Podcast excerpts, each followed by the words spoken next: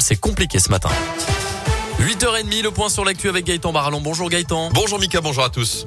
Alors c'est parti, oui, j'ai oublié de mettre quelque chose Mais y a derrière. pas de souci. Donc c'est Je vous parti. fais la une de l'actualité. La situation sanitaire qui se dégrade en Auvergne-Rhône-Alpes. Le taux d'incidence est de soix- 576 cas pour 100 000 habitants dans la région, avec des variations évidemment selon les départements. On frôle les 600 cas chez nous dans la Loire et la Haute-Loire, mais le nombre de cas augmente plus vite, en tout cas qu'au niveau national. Conséquence, l'agence régionale de santé a demandé mercredi à tous les hôpitaux d'activer leur plan blanc et donc de déprogrammer certaines opérations non urgentes, un passage obligatoire pour pouvoir se réorganiser et mieux résister à ce nouvel afflux de patients. C'est ce que nous explique le directeur du CHU de Clermont-Ferrand, Didier Holgen. Ça permet de réorganiser nos lits, réorganiser nos filières de soins, les moyens de soins, les dispositifs de service, armer des lits supplémentaires, rappeler parfois des personnels qui sont en formation. Nous, on souhaite organiser méthodiquement nos équipes et nos roulements pour qu'on ait la capacité de prendre nos repos et qu'il y ait une relève qui vienne pour pouvoir tenir sur la durée. On a plusieurs fronts à tenir.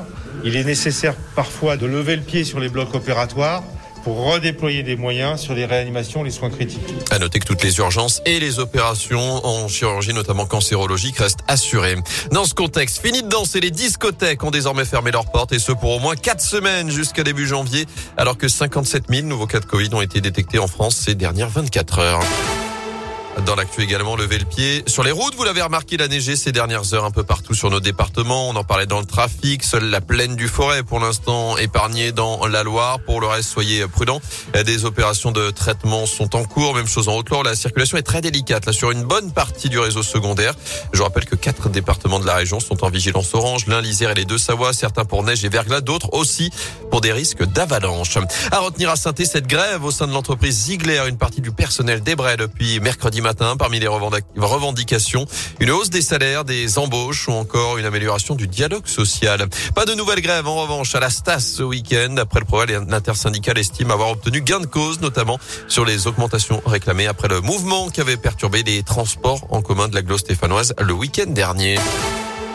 On passe au sport avec du foot et un nouveau capitaine chez les Verts, Julien Sablé, l'a annoncé hier. C'est Wabi Kazri qui portera le brassard demain lors du déplacement à Reims pour la 18e journée de Ligue 1. Ce sera à partir de 21h. La SS, je vous le rappelle, toujours lanterne rouge du championnat des Stéphanois qui ne devraient pas avoir le soutien de leurs supporters la semaine prochaine à Lyon. D'après plusieurs médias, la préfecture du Rhône s'apprête à prendre un arrêté interdisant le déplacement des fans des Verts pour les 32e de finale de Coupe de France. Ce sera face à la Duchère le 19 décembre. Avant cela, il y a un autre derby dès ce week-end.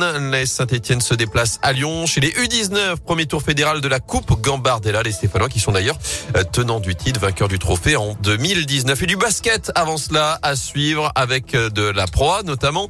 Et Rouen qui reçoit Bourg-en-Bresse ce soir 20h Oh, le à la derby. Vacheresse. Exactement, Bon derby, derby. régional. Et puis en Pro B, Saint-Chamond, toujours leader du classement, reçoit Blois à 20h à la Halle Bouloche. Merci beaucoup Gaëtan Barallon. Le prochain